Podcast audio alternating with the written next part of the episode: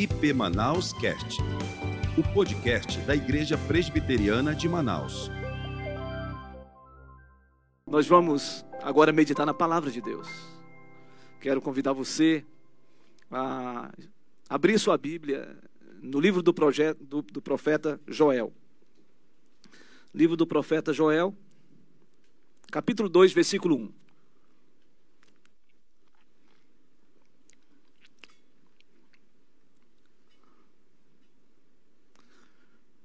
Esperar você abrir a sua Bíblia, por gentileza. Nós vamos dar continuidade à exposição do livro de Joel. Então, Joel capítulo 2 vai ser o texto que nós vamos expor nesta, nesta noite, em nome do Senhor Jesus. Diz assim a palavra do Senhor, Joel capítulo 2, versículo 1. Tocai a trombeta em Sião e dai voz de rebate no meu santo monte. Perturbem-se todos os moradores da terra, porque o dia do Senhor vem, já está próximo. Já está próximo. Vamos orar mais uma vez? Senhor, pedimos a Sua graça, a iluminação do Seu Espírito para a exposição da Sua palavra. Pedimos que o Senhor fale conosco, fale com a Sua igreja, fale com todos os amados e amadas que estão assistindo, Senhor, mas mais do que assistir, estão cultuando o Senhor, sendo edificados pela palavra, pela adoração, pela contribuição, pelas orações. Ó oh Deus, Fala conosco agora, em nome de Jesus. Fala conosco, para a glória do teu nome. Em nome de Jesus. Amém.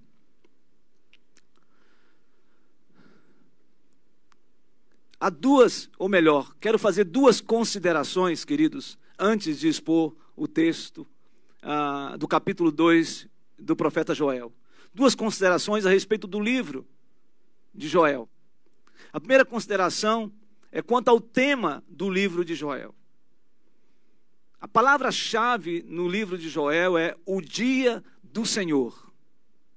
Aparece cerca de cinco vezes essa expressão, o dia do Senhor, no livro de Joel. E há duas ideias sobre o dia do Senhor na perspectiva de Joel. Primeiro, o dia do Senhor, no no que se refere a um período de tempo, a um espaço, a um tempo determinado, onde Deus estabelece o seu juízo sobre uma nação quanto ao seu pecado, quanto à sua indiferença em relação ao Senhor, e de uma maneira mais específica em relação a Judá. O segundo aspecto importante sobre o dia do Senhor é que o profeta está lançando luz ao dia final, ou seja, o dia em que o Senhor Jesus voltará, a sua parousia, ou seja, a segunda vinda de Cristo, onde ele irá julgar todas as nações e estabelecer o seu juízo sobre todas as nações. A segunda consideração que eu reputo, olhando para o livro de Joel, penso que um dos teólogos mais ah, proeminente na abordagem do livro de Joel, seja Warren Wisber, ele faz uma divisão desse texto, deste livro, que nos chama atenção. No capítulo 1, até o versículo de número 20, ah, o Dr. Wisber, ele define que esse dia é conhecido como o dia imediato do Senhor. A partir do capítulo 2 até o versículo de número 27, o doutor Warren Wisber, ele aponta para o dia iminente do Senhor. E finalmente ele fala sobre o dia final do Senhor, que vai do versículo 28 do capítulo 2 até uh, o versículo 21 do capítulo 3. Então, a estrutura teológica, o esboço pedagógico que nós encontramos, e eu penso que é extremamente importante, é quando você observa o capítulo 1, falando sobre o dia imediato do Senhor, e aí Calvino fala literalmente que esse dia imediato do Senhor foi a assolação através dos gafanhotos, migradores, cortadores, destruidores, ah, que dizimou toda a plantação de Judá. E no capítulo 2 nós encontramos o dia iminente do Senhor, o dia que está próximo, onde nós podemos entender não só uma ação dos gafanhotos, mas também algo profético em que o profeta Joel aponta para algo que iria acontecer em Judá, e isto ocorreu no ano 701 a.C., no reinado de Ezequias, que daqui a pouco nós vamos expor. Muito bem, após essas duas considerações, agora eu desejo compartilhar com vocês o texto das Escrituras. E me chama a atenção como começa o capítulo 2, sobre o dia iminente do Senhor. Diz assim: Tocai a trombeta em Sião. Tocai a trombeta em Sião, e dai voz de rebate no meu santo monte. Perturbe-se todos os moradores da terra, porque o dia do Senhor vem, já está próximo. O dia iminente do Senhor, o dia do Senhor está próximo. É interessante porque o profeta começa com uma afirmação: tocai a trombeta.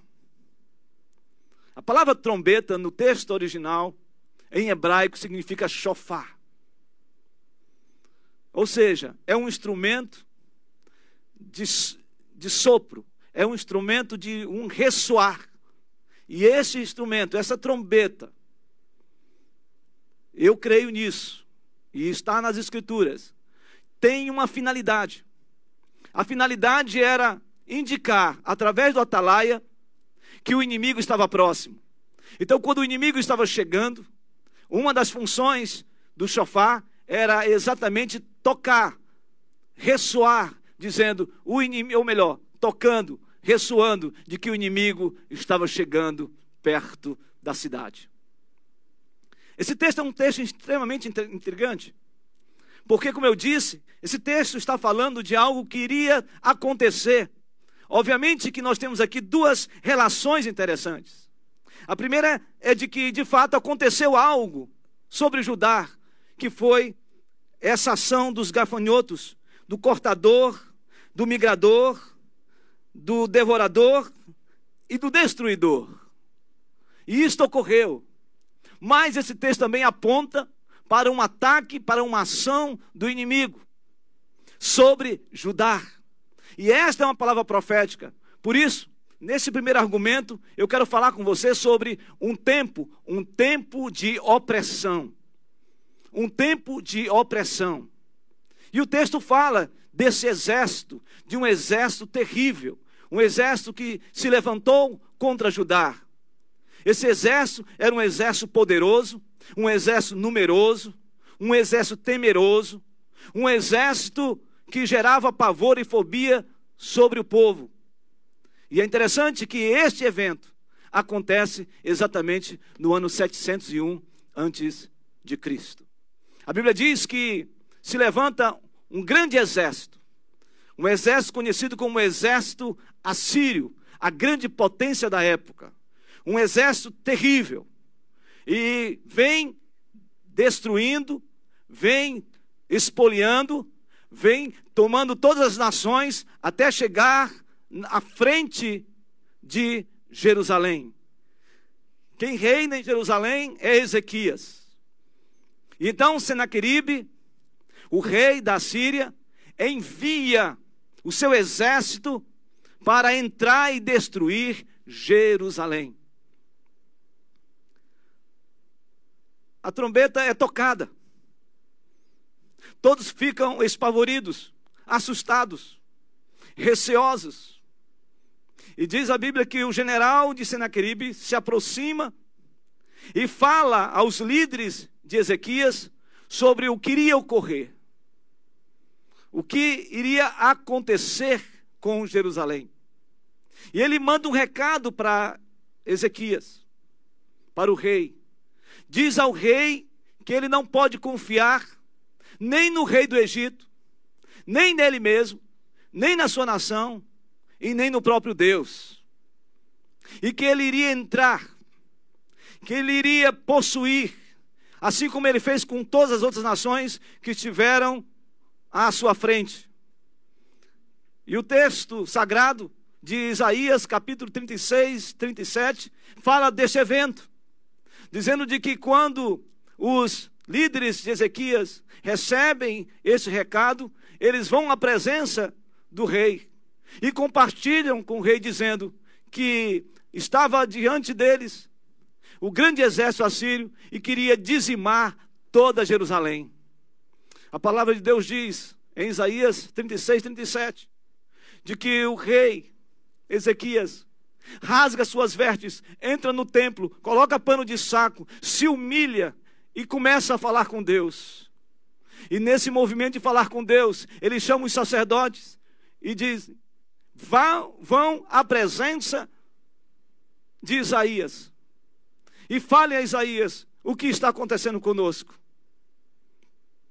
E diz a palavra do Senhor que Isaías recebe os sacerdotes, os escribas, recebem as pessoas que estão envolvidas na liderança do reinado de Ezequias. E ele então diz: volta e fala para Ezequias que o Senhor é grande e temível e que o Senhor vai pelejar por nós e que Senaqueribe não entrará em Jerusalém. A Bíblia diz que Ezequias recebe esta notícia. E ele então se prostra diante do Senhor. E ele diz: Não há Deus maior que o Senhor. Senaqueribe destruiu as outras nações, porque eles criam num Deus que era de madeira e de pedra. Mas nós cremos num Deus altíssimo, poderoso, Senhor de todas as coisas, e Ele está conosco. Então, a palavra de Deus fala que esta posição do rei Ezequias é levada diante do rei Senaqueribe. Ele fica irado com aquilo, mas naquela noite acontece algo extraordinário. A Bíblia diz que o anjo do Senhor vem sobre o acampamento do exército uh, assírio. E dizima 180, 185 mil soldados. O rei fica assustado com tudo, com tudo que estava acontecendo, foge para Nínive, é morto em Nínive. E o Senhor prevalece. E o inimigo não entra, não entra em Jerusalém. Esse texto fala exatamente desse inimigo. Como esse inimigo atuava. No versículo de número 2, fala que num grande enfrentamento, num grande levante das forças do mal contra Judá, seria um tempo de grande escuridade, de densas trevas, dias de nuvens e negridão. Então, esse dia foi um dia assim, um dia de trevas, um dia onde o povo sentiu pavor. Este exército era um exército tão grandioso que o verso 2 diz: Como a alva por sobre os montes, assim se difunde um povo grande, um povo grande. No versículo 11 diz: O Senhor levanta a voz diante do seu exército, porque é muitíssimo grande. Então era um exército grandioso que estava às portas de Jerusalém. E ele faz essa relação também com os gafanhotos, porque era exatamente assim que, ele, que eles atuaram sobre Judá, literalmente. Mas também esse exército era um exército poderoso. O versículo 2 continua dizendo: falando como a alva por sobre os montes, assim difunde um povo grande e poderoso, qual desde o tempo antigo nunca houve, nem depois dele haverá pelos anos adiante, de geração em geração. À frente dele vai fogo devorador, atrás chama que abrasa. Diante dele, a terra é como um jardim do Éden, mas atrás dele, um deserto assolado. Nada lhe escapa. A sua aparência é como a de cavalos, e como cavaleiros assim correm, estrodeando como carros, vêm saltando pelos cumes dos montes, crepitando como chamas de fogo que devoram restolho, como um povo poderoso posto em ordem de combate. Você já pensou nesse, nesta cena, seja dos gafanhotos, seja do exército assírio,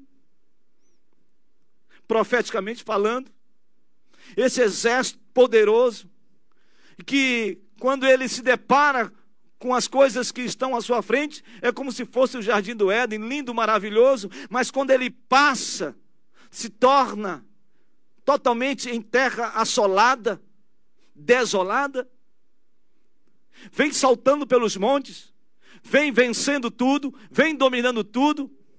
Nesse tempo de opressão, o inimigo se levantou sobre Judá com a finalidade de destruir Judá completamente, derrubar os muros de Jerusalém, abrir, romper as, os portais, queimar o templo.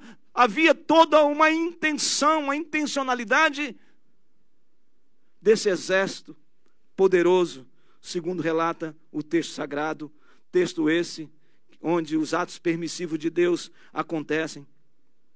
Mas o texto continua falando que esse exército também era um exército organizado. Versículo 7 a 9 diz, diz: Correm como valentes, como homens de guerra, sobem muros, e cada um vai no seu caminho e não se desvia da sua fileira. Não empurram uns aos outros, cada um segue o seu rumo arremetem contra lanças e não se detêm no seu caminho. Assaltam a cidade, correm pelos muros, sobem as casas, pelas janelas entram como ladrão. Era um exército organizado, um poder bélico extraordinário, organização militar, posicionamento, uma tática de guerra fortíssimo. Sabe, queridos, assim como os gafanhotos e assim como os assírios, olhando para esse texto, seja ele literalmente, como Calvino diz, seja ele profeticamente, como se alude vários teólogos, o fato é que o inimigo está à espreita de Jerusalém. Sabe, meu irmão, minha irmã, talvez você esteja enfrentando um tempo de grande batalha, um tempo de opressão, onde você é colocado no vértice, onde você é comprimido, onde você está sendo completamente assolado, confrontado, e o seu sentimento de impotência é grandioso. E esse exército, além de ser poderoso, ser numeroso, esse exército ele é organizado.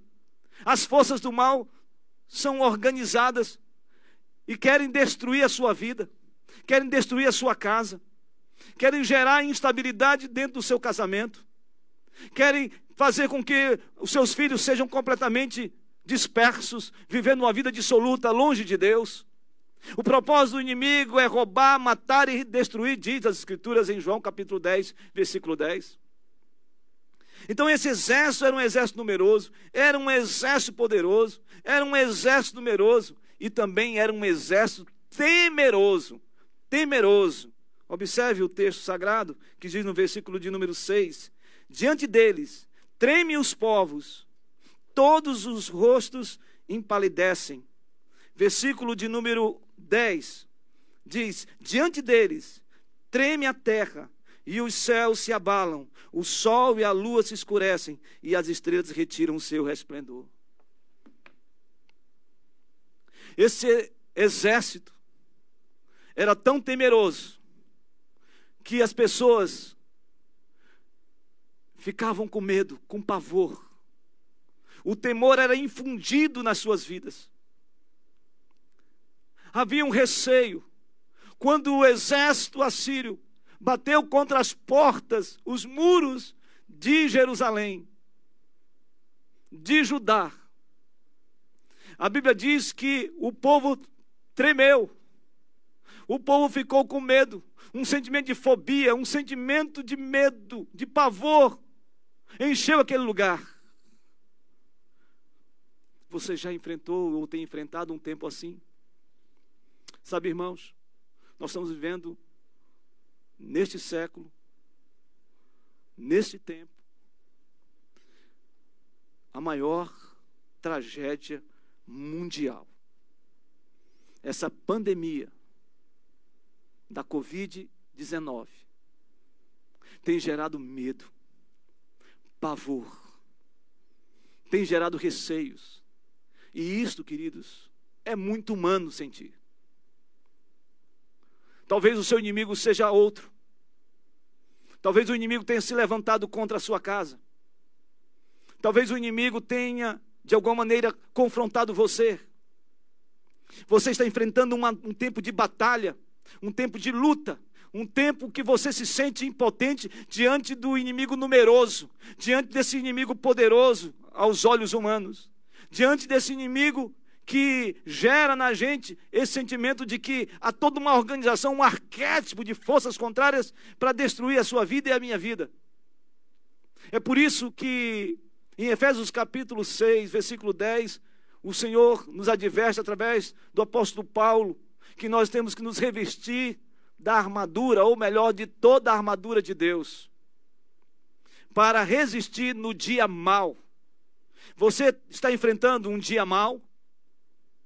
A Bíblia diz lá que a nossa luta não é contra a carne nem contra o sangue, mas é contra os principados e potestades, contra os dominadores deste mundo tenebroso, contra todas as forças terríveis, malignas essa, essas forças são organizadas e têm o interesse de destruir sua vida, de destruir seus sonhos, de destruir seus projetos, de destruir sua casa.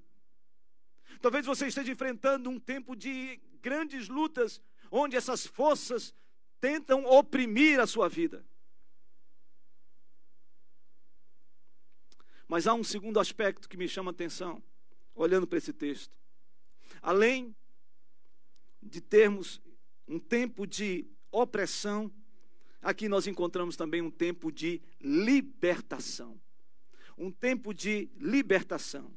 Versículo 18 do capítulo 2 diz assim: Então o Senhor se mostrou zeloso da sua terra, compadeceu-se do seu povo e respondendo lhe disse: Eis que vos envio o cereal e o vinho e o óleo, e deles sereis fartos e vos não entregarei mais ao opróbrio, a vergonha entre as nações, mas o exército que vem do norte, eu removerei para longe de vós, lançá-lo-ei em uma terra seca e deserta, lançarei a sua vanguarda para o mar oriental, a sua retaguarda para o mar ocidental, subirá o seu mau cheiro e subirá a sua podridão, porque agiu o Senhor poderosamente.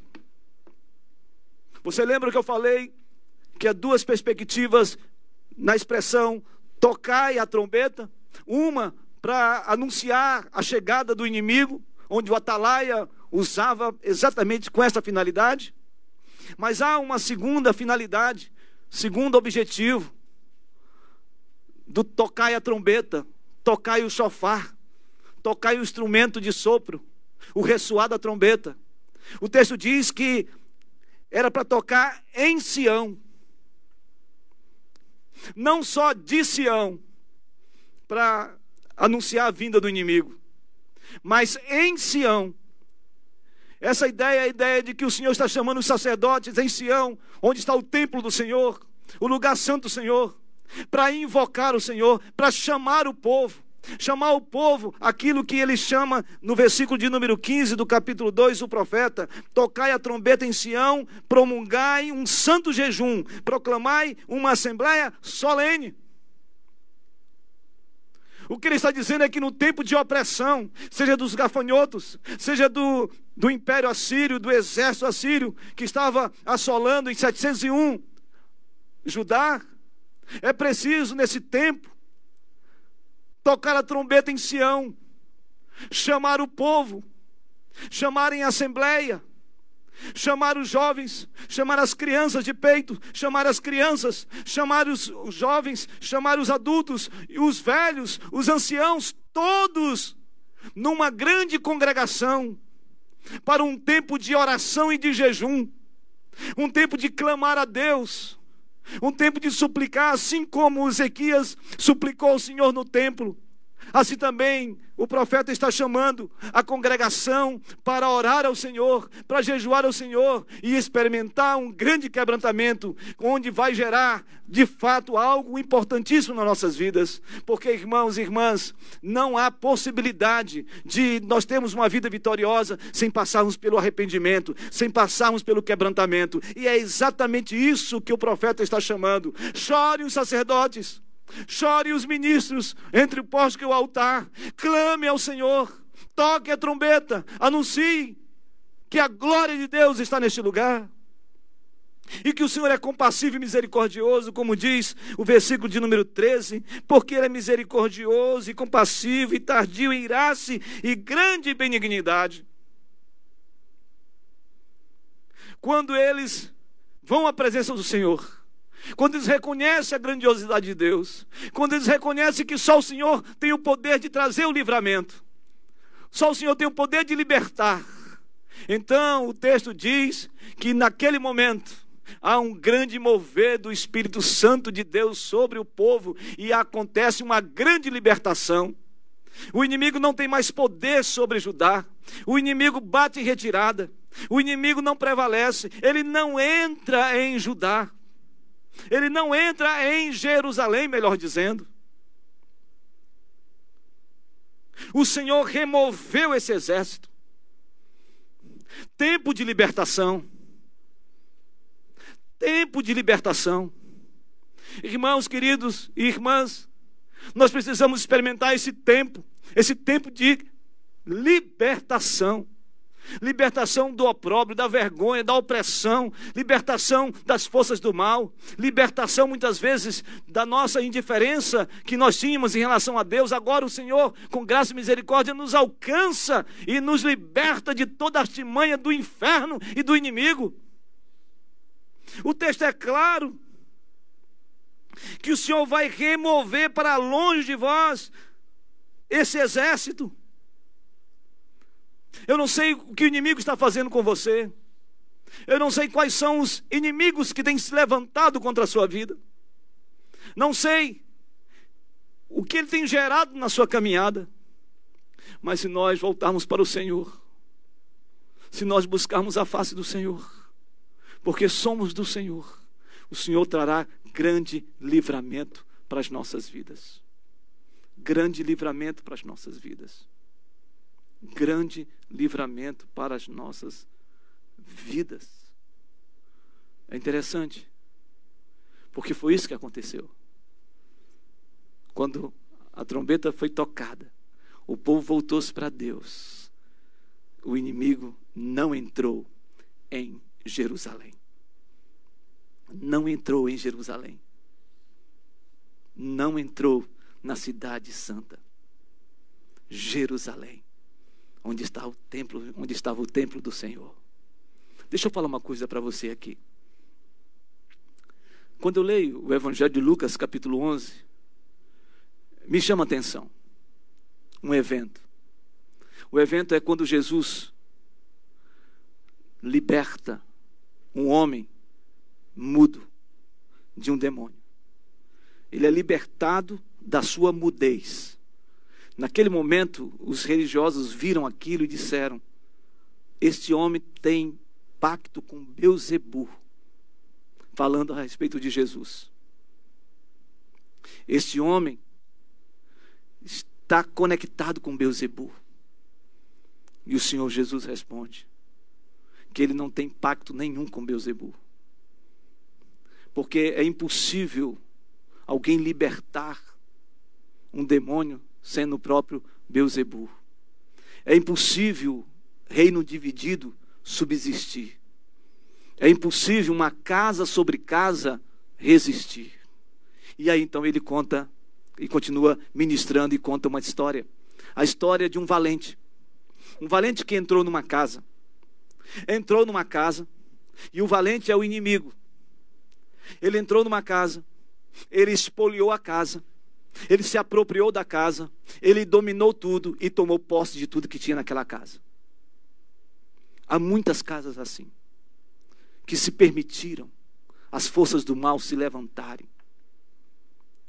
Muitas casas completamente envolvidas com situações difíceis, situações terríveis, e o inimigo tem deitado e rolado. Mas o que me chama a atenção nesse, no texto de Lucas capítulo 11 é que a palavra de Deus diz que se tem um valente na casa, chega o mais valente. O mais valente é o Senhor Jesus Cristo. E ele entra na casa, ele expulsa o valente, que é o inimigo, e ele reina naquela casa, ele tira o espólio, ele domina aquele lugar, ele reina naquele lugar, e aquela casa é cheia da presença de Jesus. É assim, meus irmãos, minhas irmãs. Uma casa que tem Jesus, o inimigo não tem poder de penetrabilidade e nem de possessividade. Uma casa que tem Jesus, o inimigo não entra. Assim como o inimigo não entrou em, Jerusalém, o inimigo também não entra na casa daqueles que têm o Senhor Jesus como Senhor e Salvador das suas vidas. Quando nós lemos nas Escrituras que os homens de Deus declaram claramente de que ele, eles e suas casas sempre servirão ao Senhor, o que eles estão dizendo é de que a casa desses queridos, casa desses homens, dessas mulheres, de fato são casas de Deus, onde Deus está presente, onde o Senhor está presente, onde o Senhor reina. Eu quero dizer isso a você nesta noite. O inimigo não tem poder sobre a sua casa. O inimigo não tem poder sobre a sua família. O inimigo não tem poder sobre os seus sonhos. O inimigo não tem poder sobre os seus projetos. O inimigo não tem poder sobre o momento que você está vivendo hoje. Sabe por quê? Porque na sua casa quem reside é o mais valente, é o Senhor Jesus Cristo. Ele reina na sua casa, ele está na sua casa e toda força contrária bate em retirada em nome de Jesus. Por isso é tempo de libertação.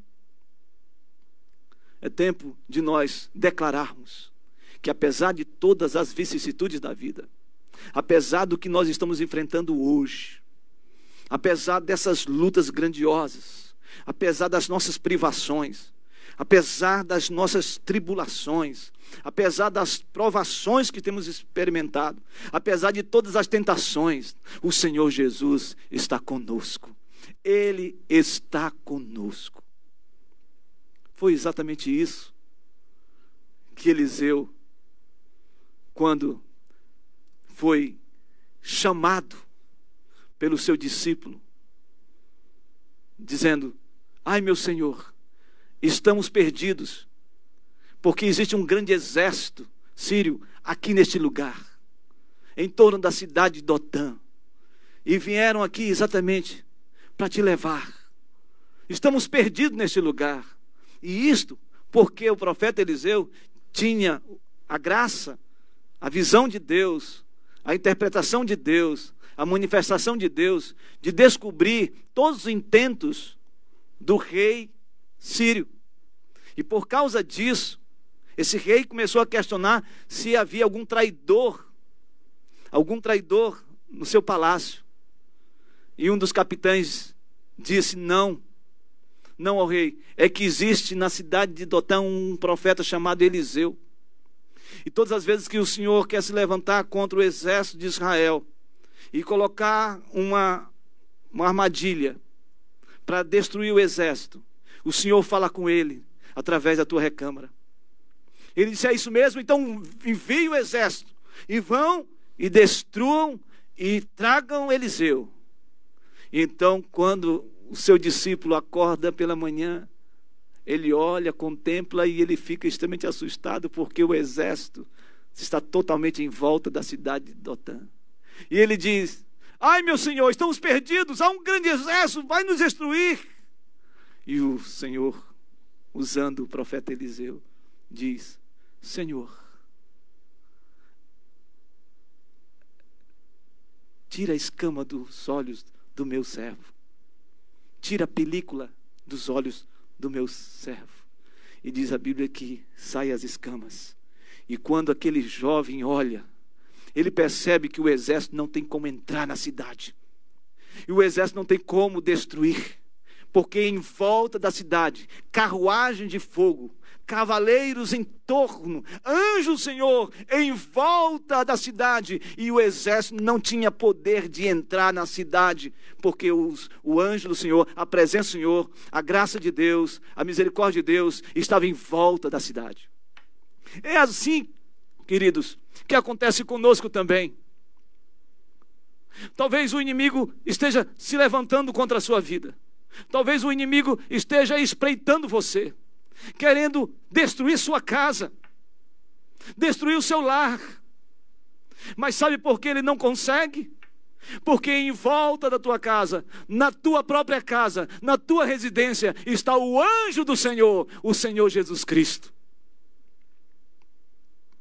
Abra os olhos e veja o grande livramento do Senhor sobre a sua casa e sobre a sua vida. Tempo de opressão, tempo de libertação. E, finalmente, tempo de restituição no dia iminente do Senhor. Versículos de número 25 a 27 nos chama a atenção. Tempo de restituição. Diz assim: Restituir-vos-ei os anos que foram consumidos pelo gafanhoto migrador, pelo destruidor, pelo cortador e pelo grande exército que enviei contra vós outros comereis abundantemente e vos fartareis, e louvareis o nome do Senhor, vosso Deus, que se ouve maravilhosamente convosco. E o meu povo jamais será envergonhado. Sabereis que estou no meio de Israel e que eu sou o Senhor vosso Deus, e não há outro, e o meu povo jamais será envergonhado. Eu lamento muito por algumas teologias, dentre elas a teologia da prosperidade, usar esse termo restituição de maneira tão errônea, tão antibíblica. Usar esse termo restituição como um desenvolvimento de uma fé utilitarista, transformando Deus em objeto. E aí então eu reivindico, eu determino eu me posiciono fazendo de Deus um objeto. Mas, irmãos e irmãs, a palavra restituição, ela é bíblica. E à luz das Escrituras, restituição é algo que vem do céu. Do céu. Esse texto está falando exatamente sobre restituição. O gafanhoto, migrador, cortador, devorador e destruidor, assolou toda a plantação. O povo entrou em estado de miserabilidade, em, com fome. O povo ficou desolado, seca terrível, gado dizimado. Não havia mais nada. O povo estava vivendo um tempo de opressão, de densas trevas. Esse povo é chamado pelo profeta a experimentar uma grande libertação, um grande livramento. Mas esse povo precisou se colocar na presença do Senhor, chorar, reconhecer os seus pecados pecado de idolatria, pecado de apostasia. Irmãos, é necessário confessar pecados pecados de idolatria, de apostasia, e quantos pecados nós não temos cometido? Pecados de prostituição, pecados de tantos vícios, de bebida e de tantas outras coisas. Pecado com relação ao adultério, pornografia, internet, com todo tipo de depravação total. Mas o Senhor chama esse povo a adorá-lo como único Deus. E tê-lo como único Deus. Esse povo chora, esse povo rasga as vestes, não por um ritualismo, mas por um reconhecimento de fato que eles precisavam ter vida santa. E diz as Escrituras, a palavra de Deus, que o Senhor traz livramento, o Senhor remove o inimigo, tira o inimigo da vanguarda, da retaguarda, os inimigos que estavam ao lado direito, lado esquerdo. O Senhor faz um grande livramento e este povo, diz o texto bíblico, que recebe uma palavra profética, que o Senhor iria restituir todas as coisas para o povo de Judá. Que o Senhor, o Senhor iria, iria restituir. E restituir o quê? Três aspectos. Primeiro, a restituição material. Esse texto é maravilhoso, porque ele diz que o Senhor, no versículo de número 23, chama o povo a se alegrar, a regozijar. Por quê? Porque ele vos dará em justa medida a chuva, fará descer como outrora a chuva temporã e a serôdia, fora de tempo e em tempos abundantes. As eiras se encherão de trigo, e os lagares, versículo 24, transbordarão de vinho e de óleo. Comereis abundantemente e vos fartareis. Essa é uma restituição material. Eu não sei o que o gafanhoto consumiu da sua vida. Não sei se ele consumiu os sonhos da sua vida. Eu não sei se ele consumiu a alegria do seu casamento. Eu não sei se ele trouxe desolação para você perder a alegria de viver em família. Talvez ele tenha consumido até mesmo a sua própria identidade, quem você é e a quem você pertence. Talvez uma luta grandiosa que você está travando.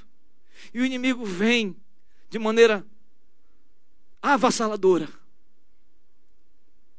Eu não sei o que ele consumiu. Eu não sei o que ele consumiu de você. Talvez o seu dinheiro. Talvez um bem material. E que você já envidou todos os esforços para reavê-lo. E ainda não conseguiu.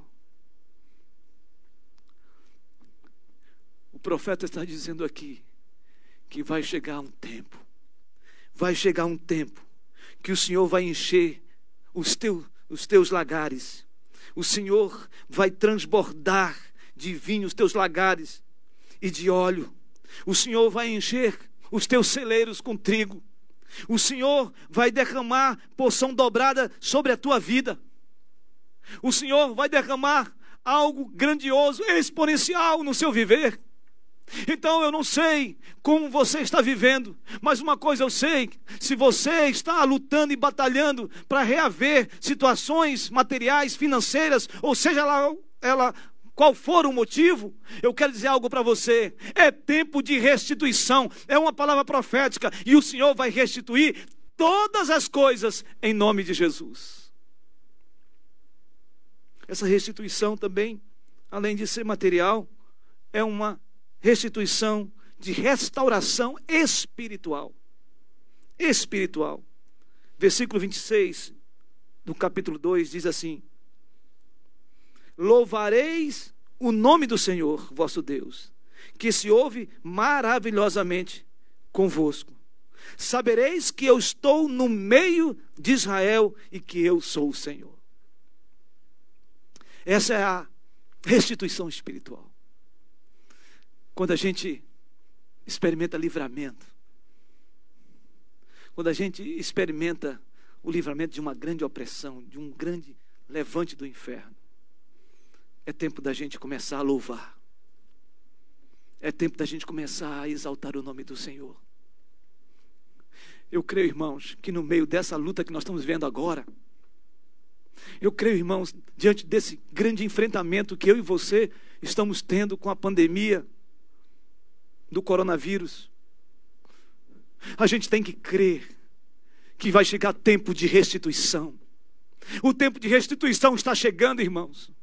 Não só restituição material, mas restituição espiritual. Porque nesse tempo eu tenho percebido, eu tenho sentido o povo mais íntimo de Deus, as famílias mais voltadas para o Senhor, as famílias lendo as Escrituras, as famílias buscando mais a Deus, as famílias abandonando certas práticas e vivendo na dependência do Senhor, pais com os filhos orando, os filhos orando com os pais, os irmãos todos em volta, pessoas ligando umas para as outras, pessoas se conectando na escola bíblica, pessoas se conectando nos grupos familiares, pessoas se conectando através do culto online, pessoas se conectando através de uma palavra amiga, gente que está enfermo, gente que está adoecido, pessoas ligando. Irmãos, está acontecendo uma grande rede, uma grande rede de oração, e isso é um tempo, irmãos, e eu creio que quando nós voltarmos para os nossos encontros presenciais, meus irmãos, vai ser tempo de alegria, vai ser tempo de restituição, vai ter momentos de muito relacionamento saudáveis, a gente vai começar a deixar as picuinhas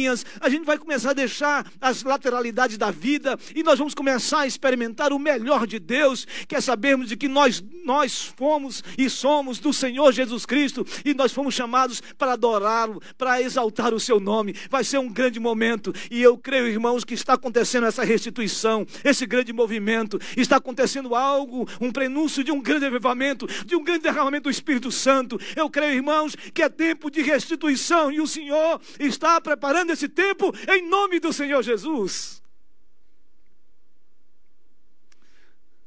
Ah, irmãos, eu visualizo isso dentro da sua casa. É como se nós estivéssemos todos juntos aqui no templo. O meu sentimento é esse.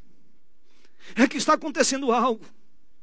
Às vezes eu me pergunto para Deus, Senhor, as coisas parecem tão fragmentadas, as coisas parecem tão soltas.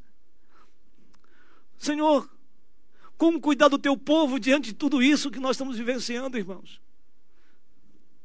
Como conectar-se com cerca de 10 mil pessoas? Como conectar-se pastores com suas ovelhas? Evangelistas com as suas ovelhas? Nas suas congregações? Como conectar tudo isso? Como que estão essas engrenagens todas. Eu me sinto impotente, eu quero ser sincero com os irmãos. Eu me sinto impotente nas minhas orações matinais. Essa é a minha oração, Senhor, cuida do teu povo, cuida da tua igreja. E o Senhor falou grandemente comigo, em 1 de Pedro, capítulo 5, dizendo: Eu sou o supremo pastor. Eu sou o pastor da igreja. E há um grande exército.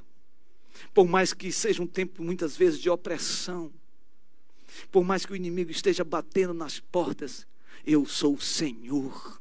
Eu estou no controle da igreja.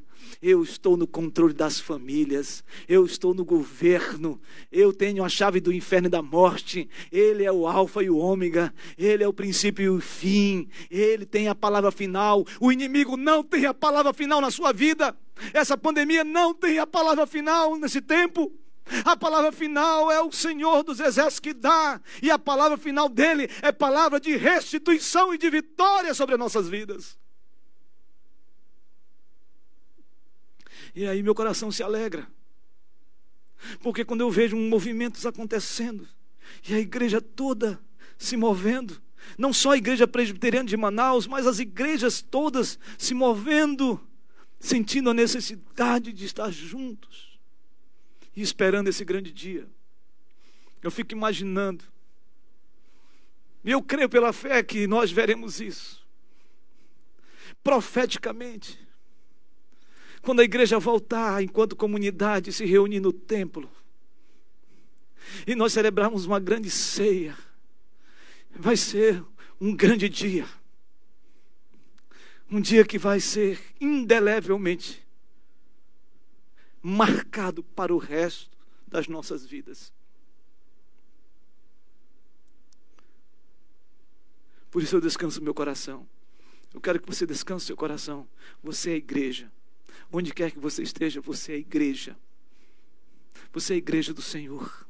Seja na sua casa, seja no seu trabalho, seja no seu quarto, seja no quarto de enfermidade que você está enfrentando agora, seja em qualquer lugar que você estiver, bata no peito e diga: Eu fui lavado pelo sangue do Cordeiro, eu sou do Senhor, eu pertenço ao Senhor, eu fui comprado pelo seu sangue. Não havia nada de bom em mim e ele me alcançou e restituiu-me a alegria. Por isso eu tenho que me alegrar, porque Ele está no nosso meio. É isso que o texto está dizendo de restituição espiritual. Não só restituição espiritual numa relação pessoal com Deus, mas restituição espiritual numa relação comunitária. E eu creio pela fé que está acontecendo relações comunitárias no sentido de nós termos a visão de que mesmo que não estejamos juntos presencialmente, mas espiritualmente, como igreja invisível do Senhor e a igreja visível, nós estamos juntos, porque somos igreja e o inimigo não tem poder sobre ela, porque as portas do inferno jamais prevalecerão contra a igreja do Senhor. E finalmente, nesse tempo de restituição, nós temos a restituição da honra. Da honra. Diz assim no versículo 26, final dele: E o meu povo jamais será envergonhado. E no versículo 27, ele conclui dizendo novamente: E o meu povo jamais será envergonhado. Restituição material, restituição espiritual e restituição da honra. Da honra. O inimigo, nesse tempo de opressão, ele quis te envergonhar. Ele está tentando te envergonhar. Você tem se sentido acachapado, ou seja, com a cabeça baixada, como se tivesse um peso, um fardo do inimigo impondo sobre você. Alguém tem lhe envergonhado nessa caminhada? Alguém tem questionado a sua fé? questionado a sua moral, questionado a sua ética, questionado o seu comportamento. Alguém tem procurado desonrar a sua vida, desonrar a sua caminhada, a sua história. Há muita gente querendo fazer isso. Há muita gente interessado em descreditar a sua vida. Tem muita gente interessado em macular a sua história. Seja o inimigo visível, seja o inimigo invisível. Mas a palavra de Deus, aqui nesse texto, diz que quando nós nos quebrantamos, quando nós reconhecemos que pertencemos ao Deus soberano, onipotente, onipresente, onisciente, imutável, infinito, grandioso, esse Deus tão poderoso, mas ao mesmo tempo um Deus tão imanente, tão presente, tão relacional conosco, a ponto de sentirmos a Sua presença inefável dentro de nós. Esse Deus nos restaura a nossa sorte, e chega o tempo de restituição.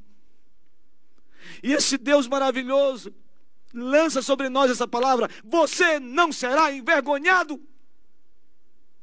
Se alguém está querendo envergonhar o seu nome, a sua história, a sua vida, se o inimigo tem se levantado para gerar impropérios contra a sua caminhada, a sua vida, eu quero dizer para você que é palavra de Deus, você é do Senhor, você pertence ao Rei dos Reis, Senhor dos Senhores, e você e sua casa jamais será envergonhada ou envergonhado. É tempo de honra. É tempo de honra. O Senhor está nos colocando em posição, em posição de enfrentamento. Por isso, levanta a cabeça, meu irmão, minha irmã. Não tenha medo. Não tenha receio das forças contrárias. Não tenha receio do que nós estamos vivenciando. Procure ter discernimento, prudência, sabedoria nesse tempo. Mas levante a cabeça. Porque você e eu somos mais do que vencedores em Cristo Jesus. Você é um vencedor e você é uma vencedora, minha irmã. Por isto, em tempo de restituição, o Senhor vai restituir todas as coisas para a glória e louvor do seu santo nome. Quero concluir. Quero concluir dizendo que o capítulo 2 de Joel traz três aspectos fundamentais para nós caminharmos com Jesus, caminharmos com Deus. Primeiro, temos o discernimento desse tempo de opressão. É uma realidade, não só o que aconteceu com Judá, com os gafanhotos, e não só o que aconteceu com Judá no ano 701 a.C.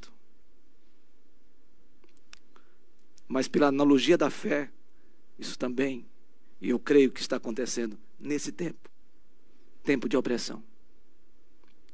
Mas há um segundo ponto importante nesse texto, que é sobre o tempo de libertação. É quando nós reconhecemos que precisamos voltar para Deus, precisamos voltar para o Senhor. Volte para Deus, querido, volte para Deus. E quando voltamos para Deus, em arrependimento, gera quebrantamento. E o inimigo não prevalece. E ele é removido em nome do Senhor. Eu sei, queridos, que aqueles que são lavados pelo sangue do Cordeiro, o inimigo não tem poder de propriedade e nem de possessividade. Você pertence a Deus. Mas nenhum de nós é imune à opressão. Mas quando tudo isso acontece, e aí vem essa palavra profética maravilhosa do profeta Joel que ele vai restituir restituir no tempo oportuno os bens materiais. Vai restituir no tempo oportuno a nossa espiritualidade plena. Ele vai restituir a nossa honra. Nós jamais seremos envergonhados. Porque aqueles que são do Senhor olham para o autor e consumador da sua fé e creem que com ele nós somos mais do que vencedores em Cristo Jesus. Que Deus abençoe sua vida. Que Deus abençoe sua família. E que você seja edificado em nome de Jesus. Vamos orar? Eu quero fazer um pedido para você. Você pode hoje se ajoelhar onde você está. Se ajoelhar mesmo. Colocar os joelhos diante do Senhor. Você que está na sua casa, você que está no seu quarto. Talvez em outro lugar você não consiga. Mas quem puder se ajoelhar, Vamos ajoelhar e vamos orar para que Deus sare nossa nação, sare a nossa vida, que esse tempo de opressão seja debelado e que o grande livramento do Senhor venha e a restituição plena venha sobre nós. Vamos orar. Senhor, nosso Deus, nosso Pai, Deus eterno, Deus de toda glória, em nome de Jesus Livra-nos do laço do passarinheiro, Senhor, e da peste perniciosa, Senhor. Pois o que habita no esconderijo do Altíssimo, a sombra do Onipotente descansará. Queremos descansar, Senhor Deus, no Senhor. Ó oh Deus, livra-nos de toda a ardilosidade do inferno. Senhor, quebranta nosso coração. Senhor, restitui, Senhor. Restitui todas as coisas, Senhor. Tantos queridos desempregados, Senhor. Tantas famílias, ó Deus, passando necessidades. Nessa hora, Senhor, muitas vezes não tem nenhum pão para comer. Ó Deus, por favor, assiste essas vidas, Senhor Alimenta-os, ó Deus. Provê, Senhor. Provê, meu Pai. Deus, eu te peço, por amor de Cristo Jesus, que o Senhor nos leve ao arrependimento, Senhor. Toca-nos, ó Deus. Toca-nos com teu Espírito Santo para que possamos reconhecer os nossos pecados, pecados que cometemos, pecados que cometemos contra o Senhor, contra os nossos irmãos e contra nós mesmos. Livra-nos, ó Deus, de nós mesmos. Livra-nos do homem mau, Senhor. Livra-nos, ó Deus, nós estamos prostrados agora nesse momento. Ó Deus, nos visite agora com poder e glória. Nos visite, Senhor. E toca, Senhor. E traz essa palavra profética no nosso coração. De que o Senhor, no tempo oportuno, vai restituir todas as coisas. Restituir, Senhor. Não porque nós estamos determinando, mas porque nós estamos suplicando ao Senhor. Estamos suplicando ao Senhor que o Senhor restitua o necessitado. Restitua o necessitado, Senhor. Restitua, Senhor, aqueles que estão sem trabalho. Restitua, Senhor, aqueles que estão com fome. Restitua, Senhor Deus, aqueles que estão ouvindo seus filhos falarem: Pai, mãe, que nós vamos comer.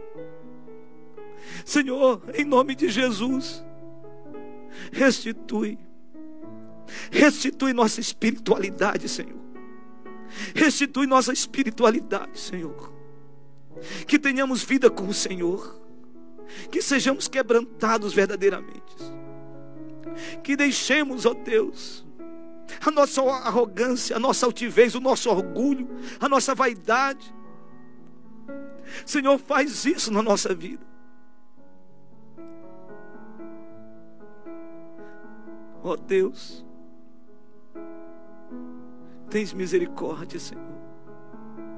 Nos faça ter um coração mais piedoso, Senhor, mais cheio de misericórdia, Senhor. Nos faça, Senhor Ajuda-nos, ó Deus. E Senhor, muito obrigado porque a Sua palavra diz que o seu povo jamais será envergonhado. Senhor, eu creio que vai chegar esse tempo de honra. Se alguém maculou a sua vida, se alguém te depreciou, se alguém tem falado mal a teu respeito, Senhor, livra, Senhor porque a nossa vida está em tuas mãos. É ao Senhor que nós devemos prestar contas. Ajuda-nos, ó Deus, e que o Senhor venha nos fortalecer, porque a honra, a glória, o louvor, o domínio, a majestade pertence ao Senhor. A Ele e para Ele são todas as coisas. A nossa oração é em nome de Jesus. Amém, Senhor. Receba a bênção, meu irmão, minha irmã. Que a graça do Senhor Jesus Cristo, o amor de Deus o Pai e as eternas, eternas consolações do Santo Espírito de Deus esteja sobre cada um dos amados e das amadas, hoje e para todo sempre. Amém.